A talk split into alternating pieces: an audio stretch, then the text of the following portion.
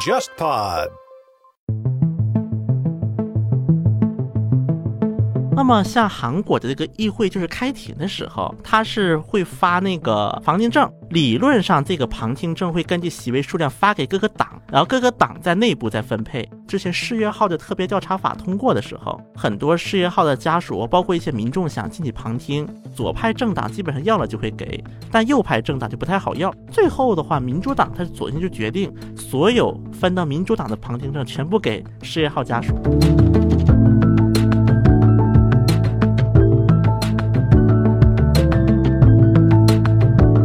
会分参议院、众议院嘛，它所谓的参议院就是原来的贵族院，众议院就是还没有发生变化。而且参议院实际上比较弱的，而且日本国会的那个立法原则就是那个众议院优先嘛，要参议院更多只能起到一个牵制的作用。就比如说一个法案，众议院通过之后，然后送到参议院，参议院有权利否决一次。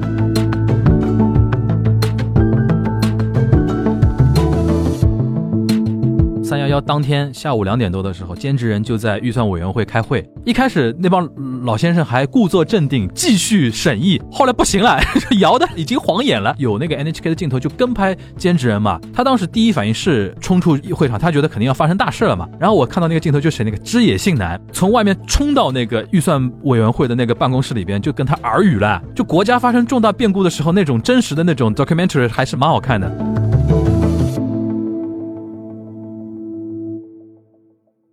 大家好，我是樊玉茹。大家好，我是安青。大家好，我是全小新。欢迎收听本周的东亚观察局啊！听到我们这个非常正常的 opening 的，大家应该知道全小新回来了啊！对，那个那个男人，那个男人，男人，那个男人从帝都回来了啊！因为我其实是第一年去真正接触两会报道，呃，那么像今年的两会，因为疫情的原因嘛，确实它很多东西也是比较特殊化的。像今年跑两会的这些记者是存在一个环内环外这么一个说法的。那么这个环内的意思很简单，就是因为确实有一批的记者，他们是跟随着就是代表委员、代表团来跟团记者。对，那么这批跟团记者呢，他们是没有办法离开这个体系内。比如说我落地北京，包括我去驻地呀，我去会场啊，都是只在这个圈内活动，就专车接送。对，只到定点，而且这个车也是有指定的车，对，官方的车。对，然后结束之后呢，就直接飞回去了，就也没有办法进北京做其他的事情。行。那么像我呢，还算是比较幸运一点吧。我是在环外的，活动范围相对广一点，对吧？是这个意思，对吧？就是我呢，是主要负责两块嘛。一个就是平时呢，就是在我们那个台里的驻地，一些剪片子啊，包括就是配合呀，就这样的工作。外围采访。不过呢，在三月七号那一天，就是王毅、王国伟嘛，那个记者会那一天。说到王国伟，我最早听鲁健怎么讲，没反应过来，就没反应过来。我说王国伟是谁？王国伟，你想王国伟？嗯，你想的是王国家的。国伟大的伟，王国伟，王国伟是谁？我说，现在是国务委员的简称，国务委员，王国伟，国务委员兼外长。那这个肯定是称他最高的职衔嘛？对啊，当然这点一会儿我们也可以详细说一下，因为在韩国也有类似的传统。行，那你你说那个那天王毅外长发布会，你印象最深刻？我是正式的活动，其实就跑了这一场。嗯，刚才我们说到说涉及到环内环外这个问题，所以说我作为一个环外的记者，那么我当天为了参加这个活动，我就经历了一轮环外到环内的一个过程，临时进入环内，就是体验了一下什么叫出圈。因为当天的就是那个记者会是在下午三点，跟就是外交部例行发布会时间是一样的。嗯，但是我是早上五点起来的，起来是有事儿还是说一直 stand by？因为两会期间北京的交通呢也是有一些变化，嗯，所以就考虑到这个时间成本，嗯，那么当时我们是接到了通知，就是说到早上几点之前到某某某酒店要报到。当时我还不知道怎么回事，就是带着比如说这些装备啊，我就过去了，嗯，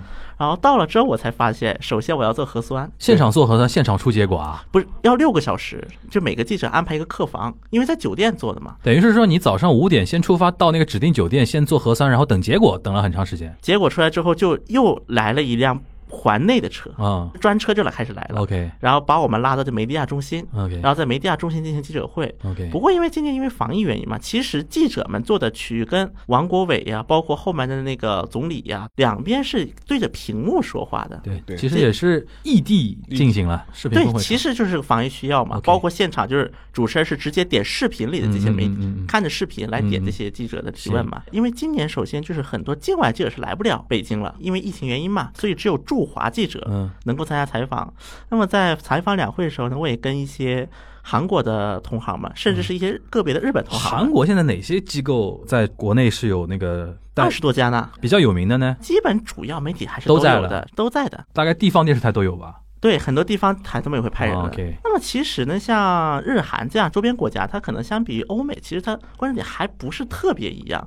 当然，一方面围绕就是中国的一些国际局势，肯定也是关注点之一。但是有一些他们独有的关注点。嗯，那么像日本记者，他们就关注海警法，对就是中国的海警法对于日本的影响。那么韩国这边呢，可能就是也会关注一些会影响中韩关系的一些热点。嗯因为中韩和中日毕竟都是人员往来比较多嘛，嗯他们也会关注，比如说人员流动方面嗯有没有一些新的措施。因为首先韩国它是一个高度的外向型的国家，包括韩国与中国人员往来其实相当的大的，其实数字上嗯。所以说韩国当时就是也是有一个说法，说要引进那个所谓的疫苗护照嘛。但是呢，目前呢，韩国可能也是比较谨慎，比如说也涉及到什么疫苗的互认呐、等等等等。因为目前韩国方面没有韩国现在国内开始打了吗？疫苗？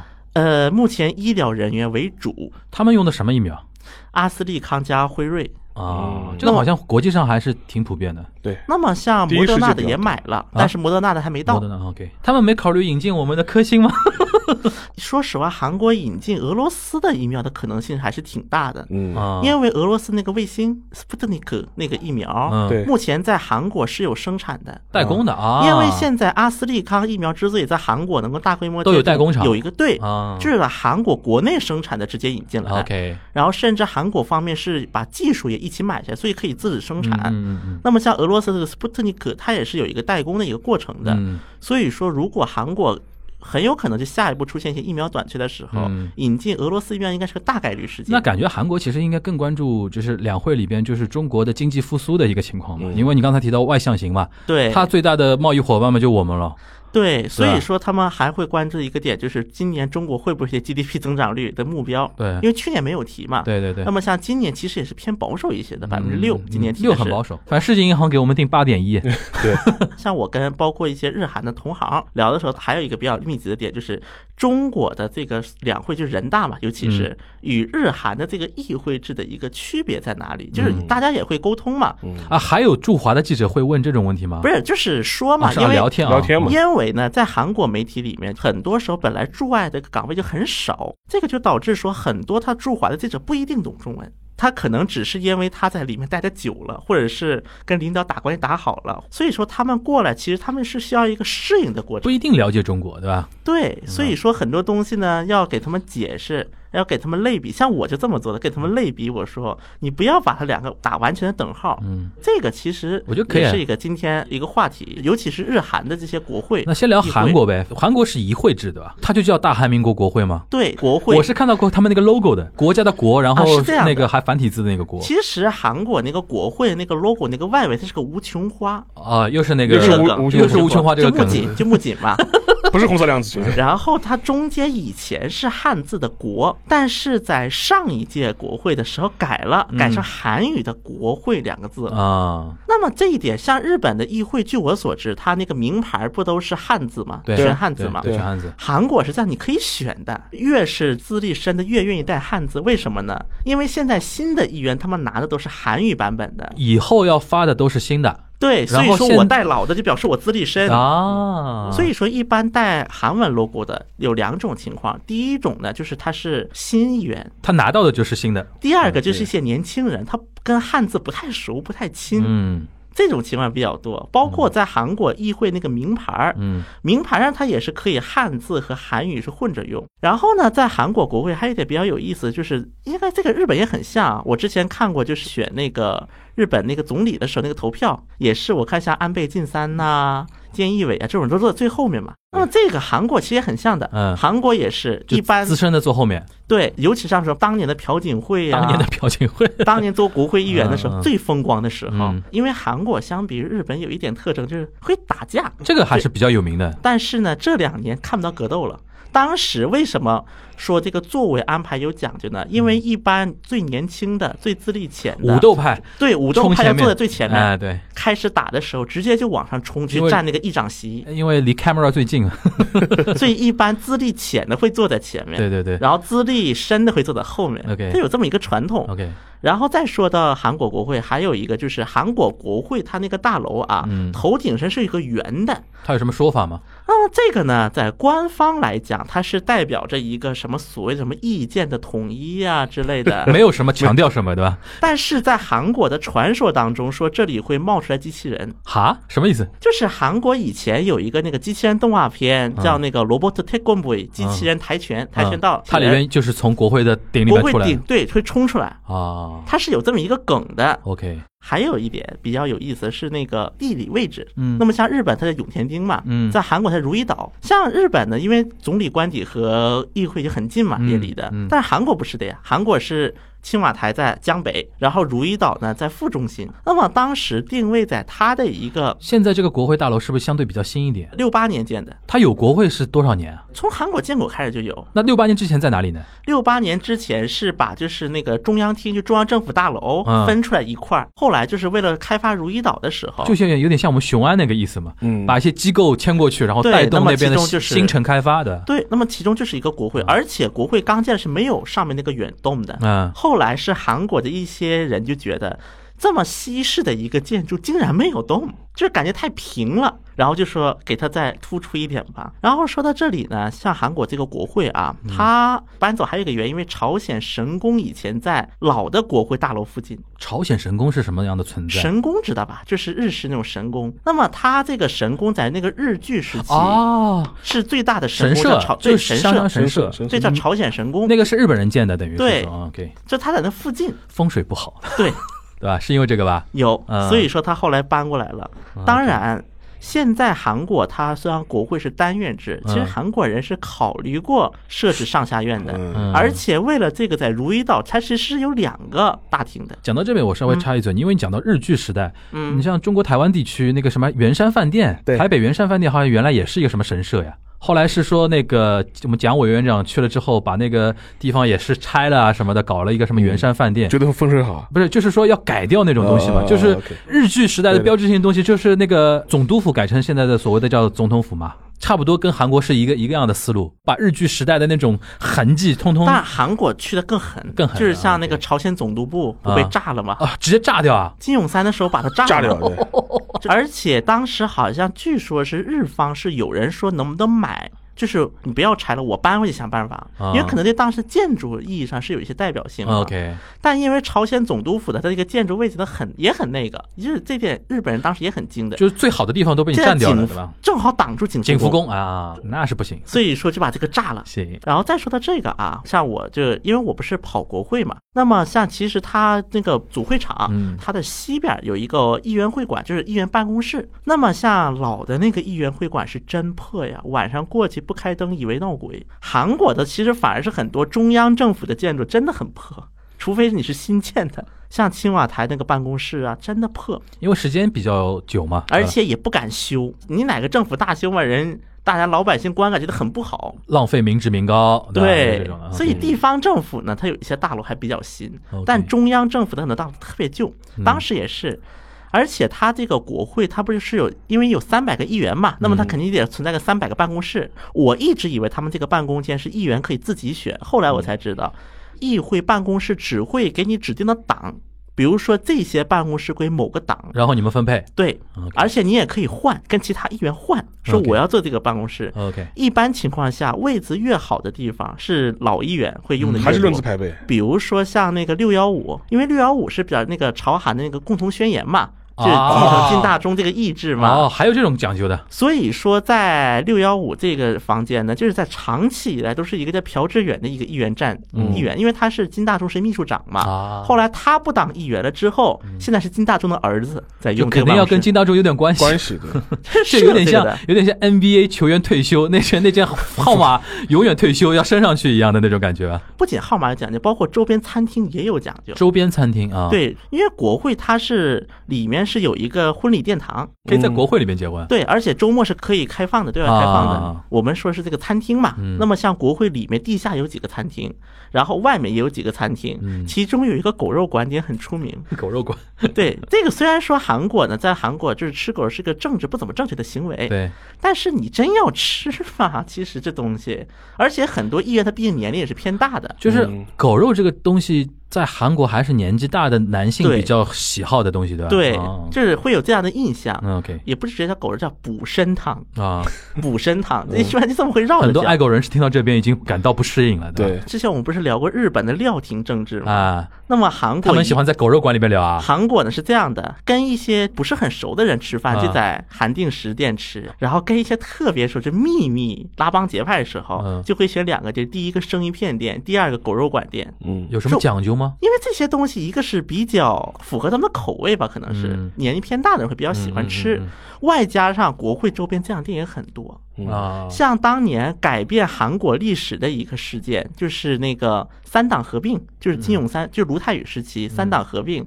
三党合并是在一个生鱼片点，因为韩国它是会针对议员的这些消费记录是会公开的，嗯。在哪个饭店吃了多少，哪个饭店吃了多少，有一些好事人员就把这个记录专门给拉出来，然后说如意岛周边哪儿好吃，我给你整理出来，嗯。把议员的这些收据都整理出来，说这些地方好吃。，OK，因为在韩国的国会这个地位，它毕竟还是比较重要的，所以说它应该可以视为确确实实是韩国政治的一个比较重要的一个轴心。然后在这个轴心呢，也会有很多的一些故事吧。韩国国会那个楼，比如说老百姓可以参观吗？可以，首先国会它是个大院，那么进去你可能只要拿个身份证就能进去。嗯然后进去之后，当然你要比如说进议员会馆，或者是进这部本厅，你要刷卡肯定是。就是说老百姓是申请不到这个卡的意思，对吧？在特定情况也能，但一般情况下是老百姓一般去啊。国会的最大的目的，第一个是参加婚礼去，因为他有个婚礼；哎这个蛮奇怪的，婚国礼殿堂。国会国会里边有婚礼殿堂，第二个就是去图书馆。国会图书馆是韩国藏书量第三的图书馆。OK，说到国会图书馆呢，是谁都可以办卡，理论上，但是不同的人能借的级别不一样。啊比如说你是议员，那么你能借二十本。然后另外就是国会，它有一个国会其实还有澡堂子，但是呢是，汗蒸吗？对，而 真的是这样且在很长一段时间内，啊国会虽然它没有性别之分，嗯，但国会汗蒸默认是男性专用。性啊，你看，后来呢，因为女性议员就变多了嘛，所以后来可能是也是抗议太多了，嗯。所以后来国会就本来汗蒸就不大，嗯。硬拆成了两半，一半归男性，一半归女性。不像我们这样的媒体也会偶尔去看一看，但是现在跟议员坦诚相见，以前会的，真有这个说法，跟议员们坦诚相见。嗯。然后后来呢，反正也是因为人多了嘛，一般媒体们也不是特别去。当然，除此之外呢，还有一些福利，比如说里面有幼儿园，理论上记者也能送，啊把自己的孩子也能送，理论上是可以的等于。是，其实它与其说是一个国会殿堂，更多的其实是一个围绕着国会的一个社区了。社区了，小社区，当然里面就没有住家。嗯如意岛的房价贵吧不便宜，？OK，因为它毕竟地位是摆在这里。。刚才想问你那个参观那个问题，因为是日本国会是可以参观的，可以参观的，对。然后会有人那个导游的，对会有导游为你讲讲解。那么说到这里啊，我正好也再补一点啊。那么像韩国的这个议会，就是开庭的时候他，是会发那个旁听证。嗯这个说到旁听证，他们分发也是有讲究。理论上，这个旁听证会根据席位数量发给各个党，然后各个党在内部再分配。嗯那么这就涉及到一个情况，比如说之前世越号的特别调查法通过的时候，很多世越号的家属，包括一些民众想进去旁听，原则上最好的办法就是去找本地区的国会议员，然后让他们去找他们党去要去。因为这个呢，当时本来就是跟那个左派政党比较密集嘛，这个关系，嗯所以当时就有一种反馈，就是说左派政党基本上要了就会给，但右派政党就不太好要，有的会给，有的不会给。好像最后的话，民主党他索性就决定所有分到民主党的旁听证全部给事业号家属。旁听这个东西呢比较特殊，因为你不碰到特别的事情呢，就是说也没有旁听资格。但韩国应该也有这种电视台会转播的吧？对，这韩国有个电视台叫国会电视台，呃专门转播。它应该是有公共属性的电视台会转吧？首先有一个国会电视台二十四小时转，啊，就国会的所有日程都转。但它的信号是老普通老百姓都看得到的那对，种就公共信号电视台呀，就是个电视台呀。韩国国会它会期是多久啊？它是有四次的定期国会和临时国会，就每年有四次定期国会，对定期是四次，那是从什么时候开议？每年那每年这个要单独定的，嗯，但一般是一个月。但是还有一个定叫临时国会，嗯，就是中间会穿插的，比如说我临时国会开十五天，因为这个应该差不多。日本分两种嘛，通常国会、通常国国会一般就一年是一百五十天嘛，对啊，而且时间都规定规定死规定死的，日本国会一般就两件事情嘛，一个预算，一个法案嘛。对，如果有那种特别预算要通过，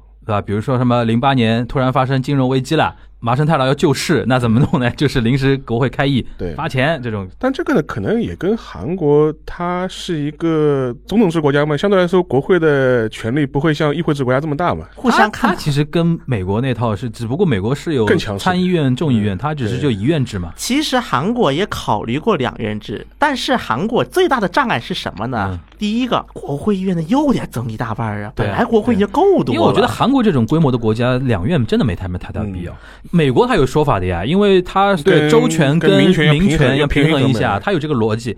日本我都觉得，甚至觉得说参议院、众议院没有什么太大必要，因为像以前它有那种什么贵族院、对，下议院的那种说法嘛。你像英国还能勉强说得过去，像日本现在你说一个参议院议员跟一个众议院议员有什么本质上的区别，我是看不出来了。参议院更多是橡皮图章嘛。因为上次那个我们在陆家嘴读书会的时候，你不是嗯分享过一些照片嘛？里边有提到那个永田町跟霞关的那个一个话题嘛，就我觉得可以趁这个机会再跟人家梳理一下。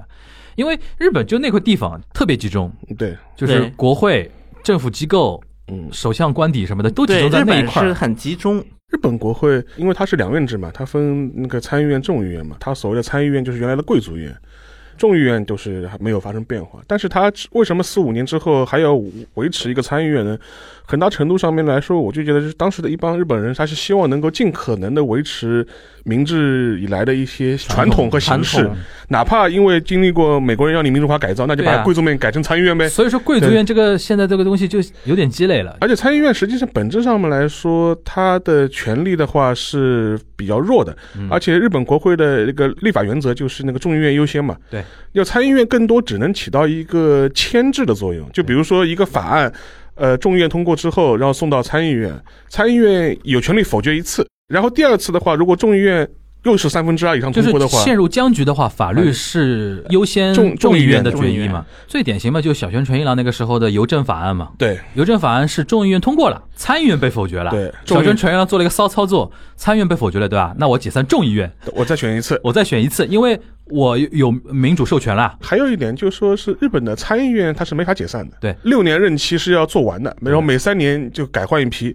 当中是没有办法解散的。它是跟众议院不一样，众议院是随时随地可以解散。众议院理论上四年嘛，但总理随时可以解散。但是你看日本国会历史的话，众议几乎院没有做到很少是能够四年任期完整走完的，大部分都会提前解散，就属于这种。还有一点就是区别啊，就是日本人现在众议员很多是有地方经营的，对啊，就是你在地方是有点实力的，所以说一般你会有点实力的人会去选众议院议员，因为选上之后，这个的确众议院议员权力感觉上比较大一点。大一点。对韩国也一样。但参议员很多是社会贤达会比较多，也不能叫绣花枕头，好像有点那个，就是反正是门面，对装点某个党的门面的。比如说那个左派共产党会找找一些左翼的进步人士，呃对你来选那个参议院议员。你虽然没有很强大的那个实力吧，嗯，对吧？但是至少面子上过得过说得过去嘛。说到这一点吧，如果把它带到韩国来的话，这两年韩国也出现了一个比较奇怪的一个现象吧。按理来讲，比例代表是点门面用的嘛。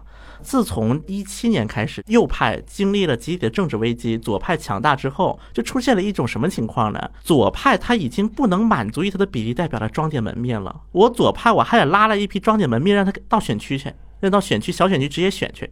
韩国也开始出现这种状态了。这个嘛，可能我觉得看个人意愿了。就如果这个人本来有点社会贤达那个意思，但是想投身于政治，那你肯定得有实力啊，对，不能老是说我就是一个名气响，但是我不下到基层，对吧？因为前几年的话，韩国的一个比较普遍的操作还是先让他当一次比例代表，因为不嗯不能连任嘛，嗯。然后第二次给他找一个选区。对，但是这几年在民主党出现的一个风气，就是我直接先给他扔到选区去，还是想培而且养人才。这基于民主党支持率高的一个基础上，对，因为他支持率够高，我把它放在首尔，就比如说像那个 KBS 就韩国的一个女主播高敏婷，今年不就是当上议员嘛，就是青瓦台的发言人出身。他是直接去首尔的选区，直接去参选议员了。我觉得韩国现在我听下来最大的一个点就是对于政治家的道德要求非常高，以后我就估计就是那种人设崩塌的事情会越来越多。反正日本现在也逐渐也也也有一点了啊，嗯这这种事情哎。呀，说到这里，我就想起朴元淳彻人设彻底崩塌了，在韩国是吧这次朴元淳都死了多久了？几个月，然后现在还有人关心他吗？有，因为这次出了几个就连续性的事。第一个，首尔市长快选了；第二个，在这个时机上，韩国人权委员会又发布了一个调查结果，嗯说对于进行调查发现朴元淳确实性侵了，嗯而且就是很多媒体都比较坏。他用了很多词语来就是描述朴元淳的这个性侵行为，比如说“你真香啊”，就是这个闻味儿的这个语气，因为这个本来这个词是用在狗闻味儿的时候的这个词，他用在人身上了。我觉得这个呢，媒体也是第一个，媒体爱钓鱼；第二个，也确实有相当一批的人是不想投民主党了，可能是首尔选举几几月份？四四月份啊，份快了反反正我觉得逃不掉，到时候肯定得聊，嗯，啊。哎，邵老师，你那个参观过国会？因为他是就是市民外国人都可以，因为他刚才说到如意岛那个房子那个事情嘛，嗯就是我觉得你可以简单介绍一下那个房子吧。它比较有一特点，因为它有两院嘛，左右对称嘛。就现在你看到的国会议事堂，一九三六年落成的，然后它之前修了很长时间，十几年，啊而且还当中还发生过一些火灾的事故啊，导致工期延期啊，而且据说当时造完的时候也是花了天文数字般的那个预算才建成的，嗯，但一建成之后呢，就是马上就迎来了那个二战嘛，所以说总体来说也不是一个特别吉利的这样一个呵 建筑。但不无论怎么说吧，它建成的三六年建成的时候，它当时是东京最高的建筑，这个还是一个蛮鲜明的。然后如果你熟悉一些日本的一些影视作品里面的话，也是经常出现的一个地标式的东西。然后你去参观的话，一般会带你去参议院的那个开议事大厅本议场，然后那个场的话跟众议院的议场有一个不一样，当中是有那个天皇的皇座的。日本的话，一般是一月底的时候是本年度的开议，议会期一般是一百五十天，基本上是从一月份到六月份，嗯，可能会在从十月份到十二月份也会有一个延长。当中如果他又比如说要提前解散议会啊这种，他要临时开临时议会对，是基本上这样个概念。然后每次开议的时候是天皇要亲自到本议场，嗯，读一个宣言，意思说本啊、我宣布本年度开议。然后这个时候的希望诸君努力。对对对对，然后的话，这是他履行他的所谓国事行为吧。基本上这个时候呢，各个党的议员都会出席，然后的话，众议员也会到参议员的这个议场来听。这个呢，就有点像那个英国的国会开议，下议院的议员也会跑到上议院去那个听那个女王就是宣布本年度开议。嗯但这个有个小梗，就是说是日本共产党，我印象中他是在二零一六年以前，他是不参加天皇的那个出席的那个开议仪式的。他的理由就是说，我们原则上面是不承认那个天皇制天皇制的。然后他甚至还会觉得天皇宣布开议是违宪的，就是日本国主权在民，对吧？嗯，老杠精了。对，直到二零一六年的时嗯候，才第一次就日共的高级领导才第一次参加那个开议志为和夫同志吗？对，这是和夫同志，就是说变修了嘛。然后他一场里面的话，基本上跟韩国有点差不多的，就基本上是资历最浅的议员是坐在第一排，然后资历越深就越往后。就是坐到最后一排的，基本上要么是元老议员，要么就是曾经当过首相的，再往前面可能党首啊，就是属于这种越资深的议员越在后面。这个理由呢，某种程度程度上来说呢，差不多，他倒不是为了打架，他他主要是为了方便老爷子们睡觉。客观上造成这种效果你。看，你看，你想想看，像麻生这种人闭着眼睛在那睡觉，对吧？就是属于客观上是这样子的。如果大家熟悉议会制这种政治形态的话，这个跟英国正好是反过来的。英国体系的话，往往是资深在越前面嘛越资深全面，就是第一排都是那个就是大臣影子内阁大臣。交交锋是很激烈的嘛。对的，但是就是日韩正好是反过来的。还有里边还有一个效果，就是党首讨论或者说发表那个政论演说的时候，第一排或者前面几排的议员一般都会起哄，对，日语叫压击啊，野刺啊。比如说听到那个，比如说安倍晋三在讲的时候，当然因为这两年因为。在野党日势力减弱啊，原来民主党还很狠的时候，你像那个福田康夫啊、麻生太郎啊，他们在做那个呃索性表明，嗯对就是有点像那个市政演说的时候，我边上民主党的人，然后如果你说个什么东西啊，几做几个讲的 是个，那种怎么走走走越听越像了？肯定这是一样的，这个肯定是一样的。反正就是说，前面少壮派你们要干嘛？就是起哄，现在比较流行的是气氛组，然后日本国会里面的话，如果你是站在议长的这个中心位置的看过来的话，嗯就是他的右手边是执政党。往左是第一在野党、第二在野党、第三在野党，就对。就这样排过来，就基本上是这样排过来的。对的，所以说，这是一个他一场内的基本上这样一个大致它是的一个扇形的嘛，扇形的。是一个扇形对，这是一个大致的格局。但是说实话，大的主要议场里面，就是开大会的时间并不是那么多。对。只有那个法案表决的时候，可能会在大会场去开会，大部分都是在各个委员会里面，就说是这个其实我觉得，因为我们因为体制跟他们不太一样，大家不太熟悉，基本上就是法案嘛，肯定是经过委员会，所对。所谓的一读、二读、三读，对吧对？争夺最厉害的就是委员会的名额嘛。日本的话，就是他当然国会里面有十几个不同的委员会了对，最重要的委员会，最重要的是预算预算委员会。预算委员会，这是大家瓜分钱的地方。就是如果你现在看很多日本的这种新闻啊，嗯，它的很多政治交锋的一些场面，基本上拍的都是这个委员会的这吵个会议室。吵架，基本上在那边吵。基本上是两排这种大椅子沙发，然后当中有个小台子，对，然后一边是质询方，一边是那个那个很像英国那一套的，那个很像印度维那一套了。这个是一比较大的场合，而且它名字虽然叫预算委员会，但是除了审预算之外，基本上什么都聊。内政外交什么都聊。因为你每个东西都涉及到预算嘛，对，哪怕就说之前我们知道那个安倍的一些那个森友学院的一些啊丑闻啊、质询，基本上也都是在预算委员会上进行的。对，然后的话，这个的话就是你看到很多一些比较激烈的这种争论，嗯或者是比较大的一些新闻事件，基本上也都是在这个场景里发生的。嗯，所以这是可能是最终的一个委员会。然后这个委员会的话，NHK 它基本上也会转。全程转。这个是你要观察日本的一些政治上的一些动向的话，这个对对是蛮有意思的这样一个场景。因为刚刚经历三幺幺十周年嘛，对我记得那个时候三幺幺当天下午两点多的时候，兼职人就在预算委员会开会，对聊半天，一个委员还在那边嘚嘚嘚嘚嘚嘚说半天突然 nhk 的屏幕嘟嘟嘟嘟嘟嘟嘟警报音现场助手的 announcer 就直接说大家请注意什么有地震速报然后怎么怎么样。然后你就看到兼职人哦就抬头看头上的水晶灯，已经开始摇了。一开始那帮老先生还故作镇定，继续审议，审议后来不行了，摇的已经晃眼了，然后马上镜头再切回 NHK，因为这个事情太厉害了。对有那个 NHK 的镜头就跟拍监制人嘛，他当时第一反应是是马上就冲出会场，他觉得肯定要发生大事了嘛。对然后我看到那个镜头就是那个枝野信男枝野信男，从外面冲到那个预算委员会的那个办公室里边，就跟他耳语了。对就像有点像那种九幺幺发生的时候那个布什，就国家发生重大变故的时候那种真实的那种 documentary 还是蛮好看的。你刚刚说那个预算委员会那个办公室那个委员会是很大嘛？对它大到什么？就那个灯啊，水晶灯好大好大，水晶灯对。就两两盏。而且你能看出很多这种日本的一些我们比较熟悉的一些政客的一些习性啊，嗯，就比如说那个现在的副首相、财务大臣麻生太郎，前前两天那个梗你看到吧？麻生太郎呢，他的呃审议的那个样子腔调非常不好。经常是闭着个眼睛在那睡觉，知道？就坐在第一排，而且他现在资历也老，而且现在讲话超级不客气。对，那天是一个在野党的人质再让我询，咨询他，咨询了一个问题，然后突然说啊，这个问题请那个副首相麻生太郎来回答。对然后副首相站起来说。我最早没有收到那个提问表，因为对像事先会提嘛，今天你会问谁什么问题，会是问什么问题对？质询的委员会一般会提一个的，但是那是理论上的。理论上的。实操的层面的话，因为我问一个问题，因为现场有一些交锋之后，会有一些临时想到的一些事儿，对。他会临时 Q 一些政府官员或者说一些大臣来回答。然后麻生的意思是说，你我们因为没有拿到一个提问的那个清单那个表，我也什么也没准备，你能不能再重复一下你那个话你那个问题？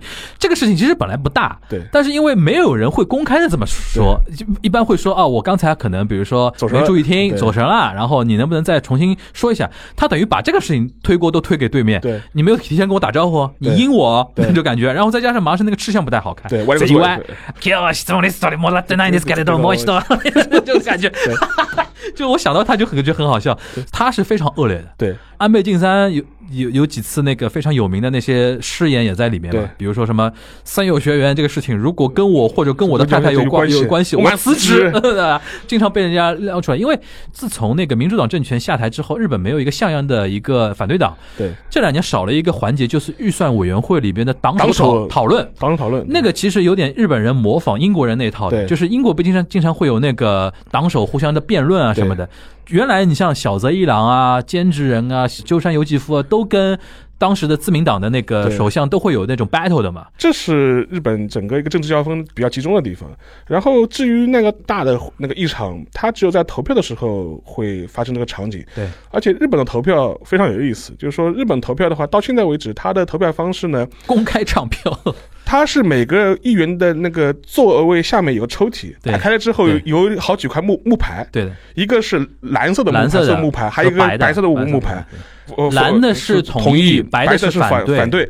然后的话，你就是投票的时候，你就拿这个木牌，走到演讲席的那个位置，就就是议长前面那个位置置。对，然后他那工作人员他会放两个玻璃的箱子，然后这样的话，你就很明显哪边的木牌多，哪边的木牌少，大积木一样那么这一点的话，韩国也是蓝的和白的，只是说蓝的和白是按钮。啊，对按钮，它已经电子化了嘛。然后它是这样的，就是嗯韩国的它投票的话，就是在那个总会本会议嘛，他们叫做投票的时候，就直接大屏幕上写了，直接按完了大屏幕上就会很大的一个牌子，嗯，就会写名字吗？不是就直接是名字，然后旁边这个名字有一个颜色哦，，对对对对，表示他投的是赞成、反对弃权。对，但是有一种例外，比如说这个例外就出现在了弹劾的时候，嗯，比如说弹劾文在不是 弹劾朴槿惠的时候嗯，你不要弹劾文在寅好吧？弹劾朴槿惠的时候，那么弹劾朴槿惠是纸质投票，那么纸质投票就会有唱票人，当时就是各个党派是不是涉及到总统的案件一定要那个？呃，这个因为是对于法律进行一个评判的一个案件，哦类似于哦对于法律机关，因为总统是一个机关，在韩国的法律体嗯系理解成。所以，对于一个机关进行任免的时候，他是要纸质投票的，还特意让曹允新去计票去了。当时就开玩笑说，数点目数的比较清楚，对对对对对，对，韩国当时有这种说法。当时我记得是二百三十四票赞成，五十六票反对。弹劾投票那一天，我在旁听，我去我去了。这大事儿。当时我看大家的表情比较平淡，嗯，不像说就是当年弹劾卢武是朴槿惠的欣喜若狂，嗯，因为那天朴槿惠真的很开心，压抑啊，要一定要压抑啊。然后呢，后来我打听了几下才知道，说是民主党内部嗯下了一个通知，类似于，嗯就是说不要做任何表示，没有表情的出来就行啊了，扑克脸出来。嗯当时我记得世约号的家属们还带了个玫瑰花过来，啊，就是见一个议员送一个。就那意思就是请按赞成。然后说到就是刚才沙老师说，就是那个委员会啊，在韩国的话，最受欢迎的委员会有两个，一个叫预算结算特别委员会。嗯，但是特别委员会这个词表示什么意思？可以兼任，别的固定委员会你可以来兼，对，哦你要兼一个。OK，只是呢，后来韩国议会发现了一个问题，嗯。让接任了之后，如果他既是国土交通委员会的委员，嗯。又是预算决算委员会的委员，那他就开挂了。因为很多的议员都是有选区的，对，比如说给我们选区铺个路啊，嗯。铺个地铁呀，嗯。我审完我再去审预算。我先把这个方案在国土委员会通过，通过。通过。然后钱怎么来呢？我再在预算委员会里边把这个预算拨下去，对，就出现了这种情况，所以说 bug 有有 bug，bug 所以说后来在嗯一零年的时候，嗯韩国就把这个规定改了。嗯就是说，它虽然是特别委员会，嗯但你要专职为他服务。啊，就出了这个。然后在韩国每年年底预算季会有一个说法叫什么呢？纸条预算，就是比如说我们在审韩国政府的预算、年度预算的时候嗯，比如说我是个重臣，我想通过一个，比如说我们选区要铺个地铁，我想把这个预算弄上去，嗯。那么就通过纸条的方式把这个预算案的信息交给预算委员会的委员，嗯。用纸条来，就是说来。这个你通过，嗯。那么这会导致一个很不好的一个传统，这其实是一个嗯嗯，因为这会导致其他的预算下降，嗯，因为你总得有其他钱过来。盘子就就这么大，这个以前那个田中角荣时代对，自民党最熟了，对。对吧？田中角荣时代狠到什么程度？就是日本那个什么自民党不是有三亿嘛，政调会、税调会、干事长，干事长，然后税调会会把那个所有的日本政府部门的事务次官叫到自己办公室来，先说一遍，今年我们自民党要过哪些预算啊？啊你们先回去把方案、预算方案先准备好，我们准备那个过的啊。就很多这种程度，因为他万年执政党嘛，说今年比如说那个像田中角荣，他说我新泻县老家。对，要造一个什么高铁，或者说造一个什么高速公路。然后已经许许愿许下去了。对，然后然后就把那些，那 不是国土交通省的那个事务次官拎过来，哎，这个要帮我落实的啊，然后他回去帮你写方案，这对。这这那么很在很赤裸裸的。那么在韩国啊啊，就是除了这个预算决策委员会，嗯。有一个特别火的委员会，而且有两三个。嗯比如说有一个叫法治司法委员会，那么这个委员会在韩国跑这个记者圈里就一个话，什么呢？韩国的上院，这东西快成上院了，那就快成了一个能够牵制国会的力量了。嗯。为什么这么说呢？因为理论上，比如说你各个常任委员会，嗯。你讨论的法律法案，你是要通过法制委员会嗯。的审议，啊。审议通过，就是相当于是三读这个对阶段。对然后你得通过哦法制委员长之后，你才能进入本会进行表决。哦所而且在韩国有一个惯例是什么呢？在野党来担任法制司法委员会的委员长。嗯，故意搞得那么复杂干嘛？所以说呢，法制司法委员就一直斗嘛，就啊通过斗来拖延这个法律。它有点像合规部门。对，就是你这个法案提出来是不是合规，要在这个委员会里边大家讨论一番，然后他故意让这个委员长是一个在野党，就是让你们吵呀。但是 这一届议会就是啊去年二第二十一届国会，啊韩国也出现了一个意外，嗯。因为国民力量党宣布我放弃所有的委员长，嗯。因为当时输的太惨了嘛，嗯所以国民力量党索性就是可能就是相相当于那种掀桌子了。嗯说我什么委员长都不当了，对反正如果你现在再说国会法案是我通过不了，我不背这个锅了，啊，是你们自己搞砸的。嗯所以说，今年法制司法委员会的委员长是韩国有了国会以来第一次是执政党的人担任。那就是说在野党这个也是一个惯例的意思，对，对只是说今年相当于是掀桌子了，掀盘子。嗯嗯这这个在日本也差不多，因为日本的话正好是反过来。一般的话，在野党的话通过做交换，因为一般的在野党的话，他也是可能为他的选区争取预算啊这方面的话，他会在呃什么方式呢？就是如果你不配合我的话，我就在预算委员会里拖卡你，拖你时间。嗯，对于那个执政党来说，他就会担心，可能在这个会期内，就说预算案不不能比让如说消费税啊什么的，对吧要他？通过，然后嗯通过这个方式做交换。比如说我在法案这边放你一马，然后你你在预算那边你要你要向我妥协对，，还有一个，比如说我让几个委员会的议长，议长给你召集人给到你，你对吧你？你法案上面就配合一下，对对对，然后这个这个会有交换的，在韩国也是嘛嗯？为什么说法制司法委员会火的原因之一就是，比如说你法治司法本它扣了吧这个法律，嗯，然后可能有人就找过来了，说这样吧，我在你们选区再安几个地铁，再安几个什么？这个我觉得上次我跟沙老师提过的，就是有的时候现代政治交易是必要的恶，对。你可以把它理解为恶，但是一定是必要的恶，因为没有这种公开的那种交易啊，暗戳戳的交易更不好，更不好。对吧？是这像这种事情，你刚才说到那个投票那个事儿，我想到一个梗，现在日本也蛮骚的，就是你说那个玻璃盒里边装那个积木啊，对，他现在会把那个积木先挡起来，你知道吧？有有一次这样的，就是说先投票，拉木，然后弄完之后，两块黑的板 bang 一撤，让你突然看到那个蓝的那个木头跟白的木头哪个这哪个多嘛？现在这个东西，因为它也要要求一个戏剧性，对，抓马一下，对吧？就像这种感觉。最后那个，因为说到那个如意岛那个地方，嗯。我想我想跟大家说一下，因为我零六年去的时候，很早就去参观那个嗯。参议院，不知道现在改没改，因为日本估计改的可能性也很很小。嗯，基本上它那个格局呢，首先就是最高的那个顶，就是你说那个东京最高的那个地方，对，那个地方其实就是一个像穹顶嘛，对一个挑高的一个天井，一个天井。那个下面其实是一个大厅嘛，对，大厅，然后大厅分左右，左左边是什么参议院，右边是什么众议院。然后我印象比较深的就是说，他在里边还种了很多植物嘛，嗯，在那个花园里边种了很多植物。当时他那个说法是说，从日本四十七个都道府县，把每个都道府县的代表的植物种在那个参议院和众议院的那个花园子里边，然后它里边有雕塑，什么伊藤博文啊，反正就是大卫众宪，就类似于像。日本宪政史上几个重要的人物的雕塑有那个，但是呢，不是四尊，因为四个角嘛，对，嗯，它有三个，有一个缺了。缺了，对，它有个什么说法呢？就是下一个就是你，不是当时的，当时就说还有一个说法是说，当时这里面本来要放个第四个，就是说是当时任期最长的一个众议员，他当了大概有六十三年。六十三年，我的妈呀，几岁开始当？明治时代就开始了，叫那个尾崎行雄，一直当到一九五三年。嗯，然后到五三年的时候，当时是呃已经六十三年了。当时本来是考虑把他列为第四尊宪，嗯因为他是任期最长嘛，嗯，而且之后要要超越他，基本上也不大可能，不太可能，不太可能了。对，但后来嘛，也是种种原因，后来可能就还是没有立。就是反正我那个时，候去参观的时候，导游啊是个老老头子，那个是志愿者嘛，他反正那个说的非常上价值，他就说为什么留了最后一尊没用呢？就是说鼓励日本年轻人为国家宪政继续做出贡献，希望第四尊雕像就是你。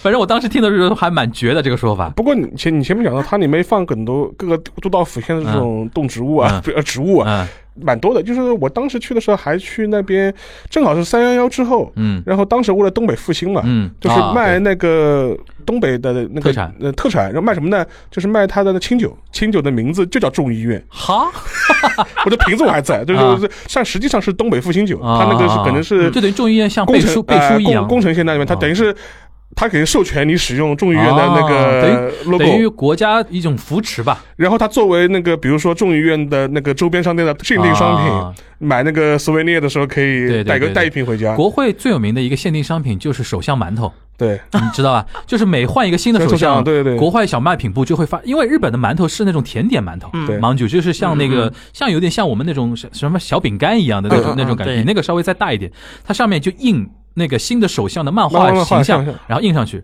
然后呢。日本老太太最喜欢买这种东西，对对对就是去国会参观一下，然后啊，就欧米亚给卡蒂狗，就然后去选，选来选去去选那种国会馒头。还有一个卖的比较多的是那种，比如说那个日本折扇，就扇子上面就是所有到现在为止所有首相，啊他都给你列一遍，就是对对对对就是这东西是蛮所以说。如果我们平时收到什么日本带来的小礼物是那种什么什么首相馒头，你就知道这这个就非常无聊那那那那种东西。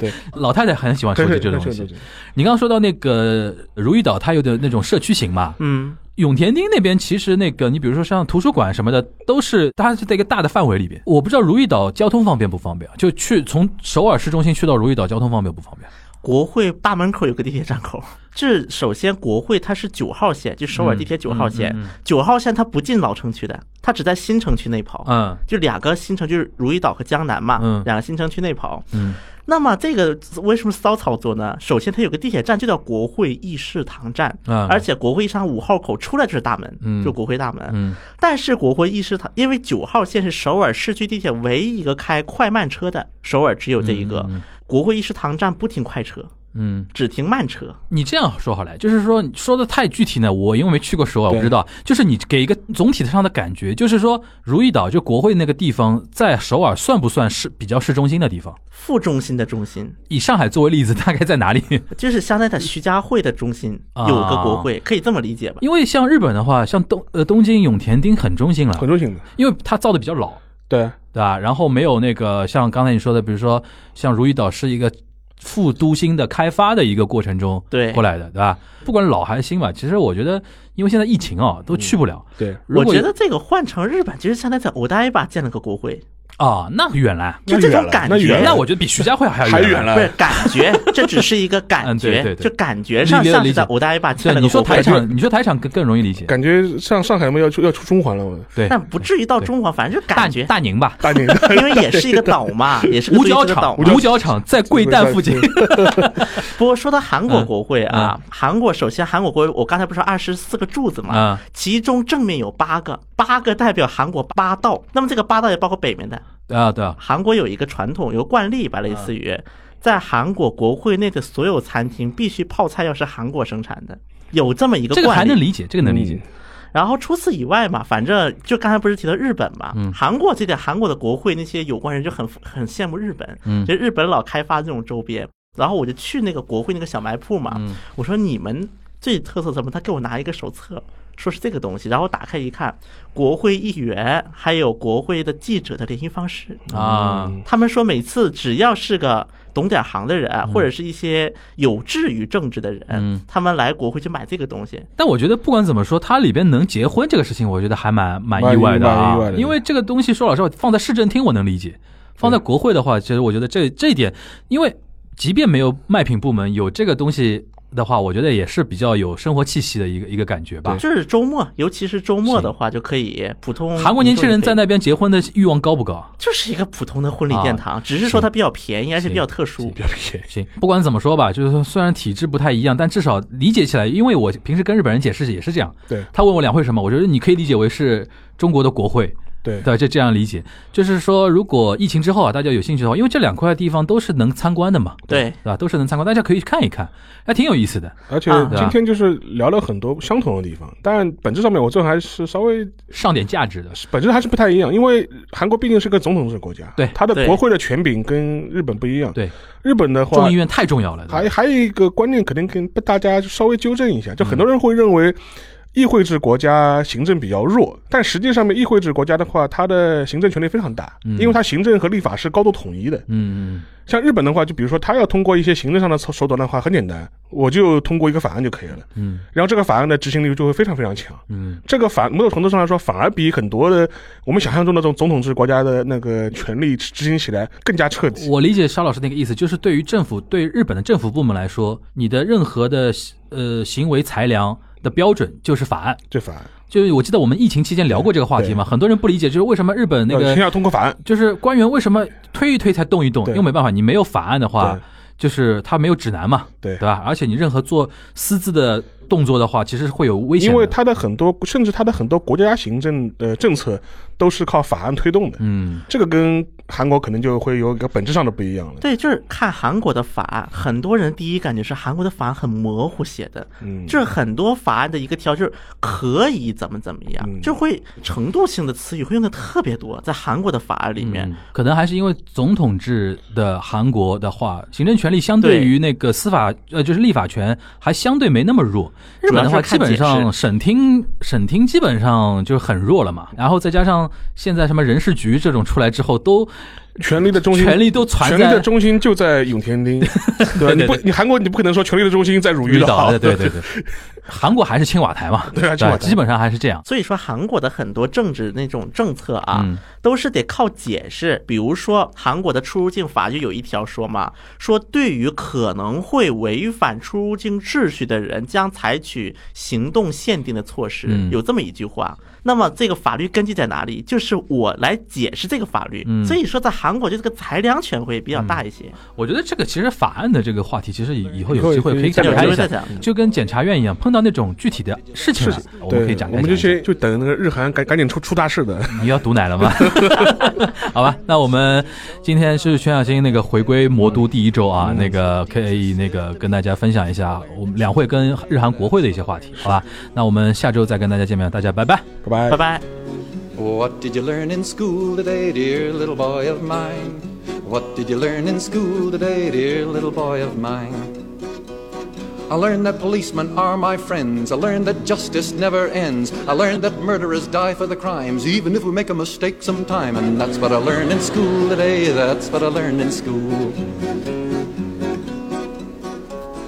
What did you learn in school today, dear little boy of mine? What did you learn in school today, dear little boy of mine? I learned our government must be strong. It's always right and never wrong. Our leaders are the finest men, and we elect them again and again. And that's what I learned in school today. That's what I learned in